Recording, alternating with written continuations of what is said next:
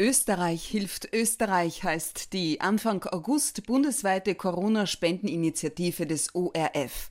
In Kooperation mit den sechs größten heimischen Hilfsorganisationen Caritas, Diakonie, Hilfswerk, Rotes Kreuz, Volkshilfe und des Arbeiter-Samariter-Bund Österreich, dessen Bundesgeschäftsführer mir heute via Skype gegenüber sitzt. Herzlich willkommen, Reinhard Hundsmiller. Schönen guten Tag. Über Schafe und Wölfe die größte Kinder-Charity-Aktion Österreichs, die Bedeutung von Emotionen, Mut und Solidarität. Darüber unterhalten wir uns jetzt. Julia Schütze, Talk to Me. Authentic, empathic, fair. Helfen wir jenen, die helfen, lautete der einleitende Appell von ORF-Generaldirektor Alexander Wrawitz zur bundesweiten Spendeninitiative der neuen bundesweiten Aktion des Zusammenhalts. Reinhard Hundsmüller, wie hat sich der Alltag des ASPÖ durch Corona verändert? Der Alltag des Arbeiter-Samariter-Bundes hat sich gravierendst verändert, nämlich insofern, dass unsere Hauptarbeit mehrfach kranke Menschen oder chronisch kranke Menschen täglich zu ihrer Behandlung zu bringen, wie Strahlentherapie, Chemotherapie, Dialyse, schlagartig aufgehört hat. Die Ambulanzen haben geschlossen. Die Chemo- und Strahlentherapien wurden eingestellt. Wir haben die Patienten nicht mehr ins Krankenhaus bringen können in der ersten Zeit. Die Ambulanzen waren völlig leer. Die Rettungsfahrzeuge standen in der Garage und wir wussten gar nicht, wie das weitergehen soll und kann. Zeitversetzt, kurz darauf allerdings, kamen dann die Aufträge der Sanitätsbehörde. Wir arbeiten ja immer für die Sanitätsbehörden, Corona-Tests durchzuführen, als Unterstützungsmaßnahme für die Sanitätsbehörden. Das heißt, es ist, war beinahe ein fließender Übergang vom Einstellen der Krankentransporte bis hin in ganz Österreich auf verschiedenste Art und Weise Testungen durchzuführen. In Wien zum Beispiel am Beginn mit dem Ärztefunkdienst, in Niederösterreich beispielsweise, indem wir Teams gestellt haben und von Haus zu Haus gefahren sind. Und jeder, der weiß, in einem Flächenbundesland wie Niederösterreich, wo die Ausdehnung nach Nord und Süd und Ost und West über 200 Kilometer beträgt, was das für eine Aufgabe ist. Wir hatten auch zu wenig Personal für die erforderlichen Testaufträge. Wir mussten Personal rekrutieren. Meistens waren es dann Studenten, weil ja die Universitäten auch den Betrieb eingestellt haben, wo wir Studenten, ehemalige Zivildiener generieren können, die wir angeschrieben haben. Es wurde auch der Zivildienst auf der einen Seite verlängert, es wurde der außerordentliche Zivildienst eingeführt. Wir haben dann zum Beispiel in Wien eine Station aufgebaut und betrieben für Menschen, die man nicht, die keine Heimquarantäne absolvieren konnten. Es gab ja immer wieder den Auftrag, man muss sich in Heimquarantäne begeben. Nur obdachlose Menschen haben eben kein Heim. Das ist das Problem obdachloser Menschen, in dem Zusammenhang auch noch mit gestrandeten Urlaubern. Aber hauptsächlich obdachlose Menschen, dann haben wir eben diese Quarantänestation eingeführt. Die Stadt Wien hat dann beispielsweise den Auftrag erteilt, ein Corona-Spital, unter Anführungszeichen Feldspital aufzubauen, wurde auch der Samariterbund beauftragt und wir haben in der Messe Wien dann binnen kürzester Zeit verschiedenste Einheiten aufgebaut, wo man in Normgrößen ein Corona-Feldspital, sage ich mal, um einen bestimmten, einen geläufigen Begriff zu verwenden, aufgebaut, vorbereitet und betrieben. Wir haben das immer so gemacht, dass wir praktisch für 60 Menschen eine Einheit hatten. Mhm. Und wenn das voll gewesen wäre, hätten wir die zweite, die dritte und die vierte Einheit dann entsprechend abgerufen, auch mit dem nötigen Personal. Wir haben dazu eine eigene Gesellschaft gegründet und haben das für die Stadt Wien abgehandelt.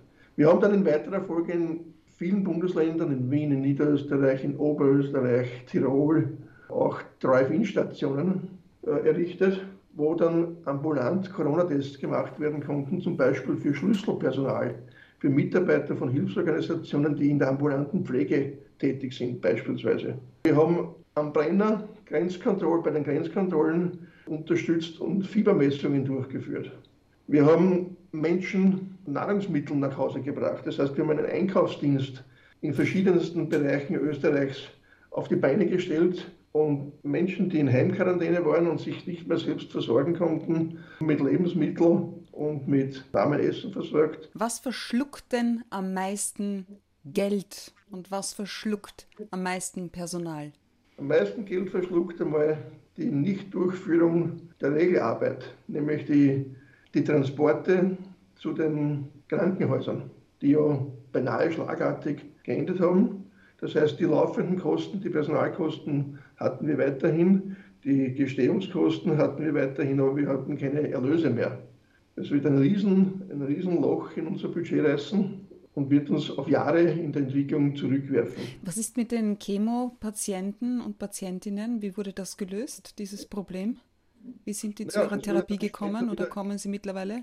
Mittlerweile ist das wieder in Betrieb, aber es war für, glaube ich, ich weiß es nicht auswendig, aber ich denke, für mindestens vier Wochen war Pause. Es wurden keine Operationen durchgeführt. Mhm.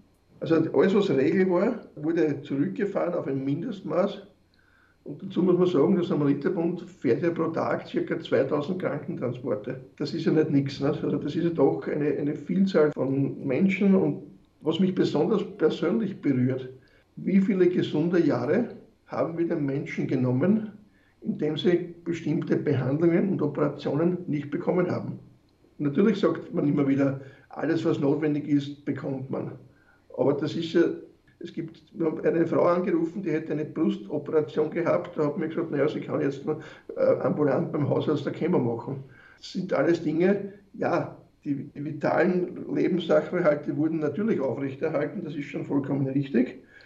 Aber alles, was man scheinbar aufschieben konnte, wurde aufgeschoben. Und das sind nicht nur die Hüftoperationen. Wo gehen Sie oder wo geht der ASPÖ der Arbeiter-Samariterbund Österreich aktuell und insgesamt an seine Grenzen? Die Grenzen sind immer beim Personal zu suchen. Und zwar deswegen, weil das vorhandene Personal, die Mitarbeiter, egal ob das jetzt Ehrenamtliche sind oder Hauptamtliche oder Zivildiener, weit über die persönliche Belastungsgrenze hinausarbeiten, bis zur Selbstaufgabe. Es passiert oft so, dass dann die Abteilungsleiter oder die zuständigen Geschäftsführer schon regelrecht die Mitarbeiter zwingen müssen, zu Hause zu bleiben, damit sie sich auch einmal erholen. Man hat ja als Arbeitgeber auch eine Fürsorgepflicht für die Mitarbeiter. Arbeitszeitgesetze wurden nicht mehr eingehalten, konnten einfach nicht mehr eingehalten werden, weil eben so viel Arbeit war. Und man kann eben dann nur mehr das abarbeiten, was möglich ist. Und ich bin immer wieder stolz, wirklich wahnsinnig stolz auf unsere Mitarbeiter, speziell auch in den Büros. Wir rekrutieren uns ja aus dem Rettungsdienst, aus dem Sanitätsdienst. Das ist ja immer ein Prozess, wenn Mitarbeiter sich irgendwo hinentwickeln. Das heißt, im Verwaltungsbereich haben wir sehr viele Mitarbeiter, die als Rettungssanitäter ausgebildet sind.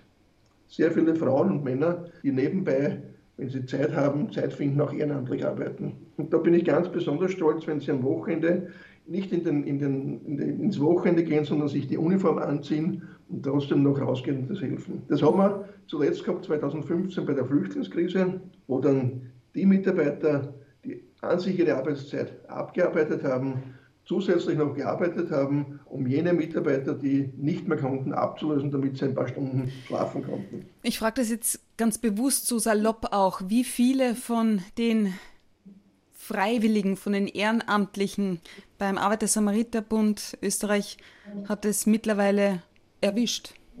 Es erwischt immer wieder welche. Wir haben zum Beispiel auch als fürsorglicher Arbeitgeber Vorsorge getroffen, dass Mitarbeiter nur mehr im Schichtdienst gearbeitet haben. Das heißt, die Büros wurden nur mit einer oder einem Mitarbeiterin besetzt für beispielsweise vier Stunden. Dann ist die Mitarbeiterin nach Hause gegangen, dann kam der nächste Mitarbeiter, der nächste und der nächste. Wir haben natürlich auch das Homeoffice implementiert, aber man kann in einem derartigen Betrieb nicht alles über Homeoffice machen. Man muss bestimmte Erledigungen, bedarf es im Büro anwesend zu sein. Das heißt, äh, die Mitarbeiter haben sich dann nur maximal beim Kommen und beim Gehen gesehen. Das hat natürlich immense Auswirkungen auf das Arbeitsklima, immense Auswirkungen auf die sozialen Kontakte. Es gibt keine Interaktion mehr, es gibt nur schnell eine Übergabe. Das ist der eine Teil.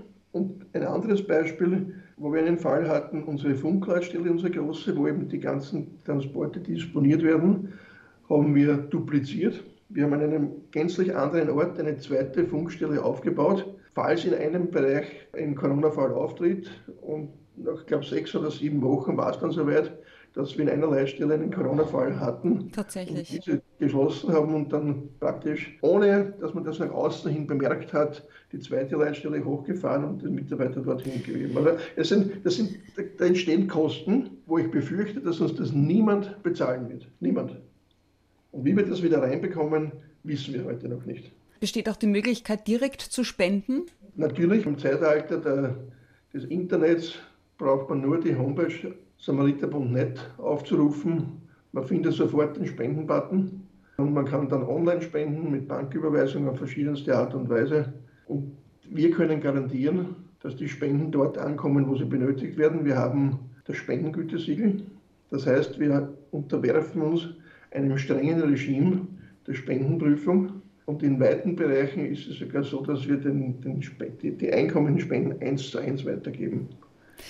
Wenn wir uns die aktuellen Fallzahlen vor Augen führen, die Reisewarnung für Kroatien, Sicherheitsstufe 6, worauf müssen wir oder stellen Sie sich und den ASPÖ gerade ein? Ganz ehrlich. Also wir betreiben seit gestern beim Ernst-Happel-Stadion einen ganz neuen Drive-In. Den hat die Stadt Wien, den Samariterbund beauftragt und die Wiener Berufsfeuerwehr. Äh, die Wiener Berufsfeuerwehr stellt die Hardware zur Verfügung und der Samariterbund macht Tests für Kroatien-Heimkehrer. Jeder kann zum Ernst-Happel-Stadion fahren und kann dort freiwillig gratis, kostenlos einen Corona-Test machen. Der neuartige Gurgeltest wird dort im ersten Feldversuch einmal getestet, schon für Herbst. Es gibt auch eine sogenannte Fußgängerspur. Man kann auch als Fußgänger kommen, sich testen lassen. Heute beginnen wir damit in St. Pölten, morgen in Amstetten, übermorgen in Fischerment. Das sind jene Aufgaben, die wir momentan mehr oder weniger Standby für die Sanitätsbehörden machen, um Menschen, die aus Kroatien vom Urlaub nach Hause zu kommen, die Quarantäne zu ersparen. Für alle, die dieses Interview gerade hören, Aufzeichnungstermin heute, das ist der 17.08.2020. Reinhard Hunsmüller, was brauchen Sie ganz dringend, damit wir in Österreich alles haben, was wir in einem Worst-Case-Szenario brauchen, sprich, das Gesundheits- und Rettungswesen stabil bleibt und nicht kollabiert? Das ist wieder eine der schwierigsten Fragen, die ich nur differenziert beantworten kann. Grundsätzlich ist die Aufgabe des Rettungsdienstes eine öffentliche Aufgabe. Das heißt, der öffentliche Sanitätsdienst obliegt den Ländern und den Gemeinden. Der überregionale Rettungsdienst, sprich der Notarztdienst, ist Landesaufgabe. Der örtliche Rettungsdienst ist Aufgabe der jeweiligen Gemeinde. Die Gemeinden können sich anerkannter Rettungsorganisationen bedienen. Das ist der Regelfall. Unter anderem des Arbeiter-Samariter-Bundes. Wir schließen dann Verträge ab und wir sind dann vertragskonform verpflichtet, die Leistung zu erbringen. Wir leben davon, dass wir einen Teil der Mitarbeiter als hauptamtliche Mitarbeiter haben, einen Teil der Mitarbeiter als ehrenamtliche Mitarbeiter wie hält sich da die Waagschale prozentuell? Das differiert, das differiert nach Region, das differiert nach der Frage urban oder rural oder ländlich. Äh, also man kann das, eine Durchschnittsbetrachtung wäre meines Erachtens eine, eine Milchmädchenrechnung. Okay. Es gibt gravierende Unterschiede zwischen Städten und, und Ländern, zwischen dem flachen Land und den hohen Bergen. Wir brauchen die Zivildiener, aber wir brauchen die Zivildiener deswegen, weil die Politik das so bestimmt. Die Politik bestimmt, dass der Zivildienst eben ein Ersatzdienst für den Wehrdienst ist und eben auch bei Rettungsorganisationen durchgeführt werden kann. Wenn irgendwann einmal der Tag erreicht ist, wo es zu wenig Zivildiener gibt und wo es zu wenig Ehrenamtliche gibt, dann sind wir verpflichtet, das mit Hauptamtlichen zu substituieren. Das bedeutet aber, dass dann die Lohnkosten sprunghaft ansteigen, dass dann die Erlöse nicht mehr gedeckt sind und dass wir Gefahr laufen, Defizite zu schreiben oder umgekehrt formuliert, bestimmte Leistungen nicht mehr zu erbringen. Und wenn das Personal nicht vorhanden ist, kann die Rettung einfach nicht ausfahren. Die Gefahr sehe ich. Es gibt immer wieder, es gibt immer wieder Tage, wo nicht ausreichend Ehrenamtliche vorhanden sind. Das hängt auch damit zusammen, dass das Berufsleben gerade in Corona-Zeiten sehr schwierig ist, dass die Menschen Angst um ihren Arbeitsplatz haben und eher darauf schauen, ihren Arbeitsplatz zu erhalten und zusätzlich zu wenig Freizeit haben, um Rettung zu fahren. Das hängt auch damit zusammen, dass wir zusehends in eine Gesellschaft einschreiten, wo es prekäre Beschäftigungsverhältnisse gibt. Das heißt, dass man mit dem, was man von einem Job bekommt, nicht mehr das Auslangen findet, um den Lebensunterhalt zu bestreiten, dass man sogar einen zweiten Job annehmen muss oder dass man in der Firma Überstunden leisten muss und dann nicht mehr Rettung fahren kann. Und nachdem das Ehrenamt ja speziell in der Nacht stattfindet und am Wochenende stattfindet, die Menschen den ganzen Tag arbeiten, dann in der Nacht Rettung fahren und am nächsten Tag wieder arbeiten müssen, nicht mehr so ausgeruht sind wie früher. Denn je weniger Ehrenamtliche es gibt, umso mehr müssen die Verbleibenden dann während der Nacht durchfahren. Früher war das, ich kann mich erinnern, da haben wir gehabt ein, zwei Einsätze pro Nacht. Das war wenn es hochgegangen ist, einen dritten Einsatz, da konnte man sich zur Ruhe begeben und ist halbwegs ausgeschlafen, nächsten Tag zur Arbeit gegangen. Heute ist es so, wenn verschiedene Rettungsstationen nicht besetzt werden können, weil verschiedene, weil Ehrenamtliche nicht in ausreichendem Maß zur Verfügung stehen, wird die Arbeit auf diejenigen aufgeteilt, die noch vorhanden sind. Und ich kenne Fälle, die die ganze Nacht durchfahren. Da muss man irgendwann einmal den Schnitt machen, muss sagen, so geht das nicht mehr. Man muss mehr Hauptamtliche einstellen. Das kostet Geld. Reinhard Hunsmüller, wie viel Unterstützung können in der aktuellen Situation der neuen Normalität bei uns in Österreich all die jungen Menschen sein, die jetzt gerne ein freiwilliges Sozialjahr auch machen würden? Also wir sind ja auch hier Frontrunner. Der Samariterbund war einer der ersten oder überhaupt die erste Rettungsorganisation, die das freiwillige Sozialjahr implementiert hat. Wir haben damit grundsätzlich sehr gute Erfahrungen. Aber das freiwillige Sozialjahr ist mit einem Zivildienst oder mit einem Ehrenamtsdienst im Rettungsdienst nicht vergleichbar. Das freiwillige Sozialjahr soll Orientierung sein, läuft unter besonderen gesetzlichen Voraussetzungen, hat auch einen Bildungscharakter dabei. Das heißt, wir sind gesetzlich verpflichtet, unsere Absolventen des Freiwilligen Sozialjahres während des Jahres weiterzubilden, entsprechende Schulungen anzugedeihen lassen. Und sie haben auch nur einen bestimmten Zeiteinsatz gesetzlich vorgesehen, der nicht korreliert mit dem, was ein Ehrenamtlicher machen kann oder was ein Zivildiener machen muss oder darf. Das heißt, vorzugsweise setzen wir Ehrenamtliche im Sozialbereich ein, Essen auf Rädern, Altenhilfe, Sommer, Sozialmärkte. Dort sind sie eine wertvolle Unterstützung und einige wenige im Rettungsdienst oder die Minderzahl im Rettungsdienst weil sie dann für den Rettungsdienst in der Zeiteinheit, wo wir sie brauchen, nicht zur Verfügung stehen. Grundsätzlich ist es eine gute Sache. Stehen dazu, wir bauen das auch regelmäßig aus. Aber es ist für uns eine Unterstützungsleistung und kein Ersatz für den Rettungsdienst. Wenn ich mich jetzt gerne ehrenamtlich engagieren möchte, was sind die Anforderungen? Wie kann ich das tun? Was, was wäre der erste Schritt? Der erste Schritt ist einmal zu prüfen, welche ehrenamtliche Tätigkeit passt für mich mute ich mir zu, die Aufgabe des Rettungssanitäters zu bewältigen. Dazu muss man sagen, dass ein Rettungssanitäter oftmals mit Lebenssituationen konfrontiert wird, die kein normaler Mensch in der Regel erlebt. Sei es jetzt medizinische Notfälle wie Herzinfarkt oder Schlaganfall, sei es schwere Verkehrsunfälle, die dann oftmals traumatische Auswirkungen haben. Das heißt, man muss einmal körperlich fit sein und psychisch stabil. Das sind die Grundvoraussetzungen. Und das bedeutet auch, das heißt, als Ehrenamtlicher muss ich eine Ausbildung zum Rettungssanitäter machen. So ist es. Das heißt, diese Vorfrage muss ich mir stellen. Der Meinung bin, dass ich das schaffe, kann ich dann die Ausbildung zum Rettungssanitäter beginnen, die mit der Theorie beginnt, äh, nach einem gewissen Theorieblock dann in die Praxis geht, dann fährt man als Dritter am Wagen mit. Da wird man erstmals mit Situationen konfrontiert, die man oftmals nicht kennt. Ich höre das immer wieder von den jungen Menschen, die sagen, Sie haben sich nie vorstellen können, äh, eine Patientin vom fünften Stock mit der Tragesessel zum Rettungsfahrzeug zu bringen, weil es in diesem Haus keinen Aufzug gibt und weil die Person sonst gar nicht die Wohnung verlassen könnte. Das trägt enorm dazu bei, eine Sozialeinstellung, die man hat, zu verfestigen. Viele machen es mit Begeisterung, es gibt aber welche, die dann sagen, nein, das schaffe ich nicht, ich möchte dann wieder aufhören. Apropos Begeisterung, äh, Stichwort App, die Stop Corona App. Was raten Sie all jenen, die diese Art der Unterstützung der Eindämmungsmaßnahme der Covid-19-Pandemie ablehnen?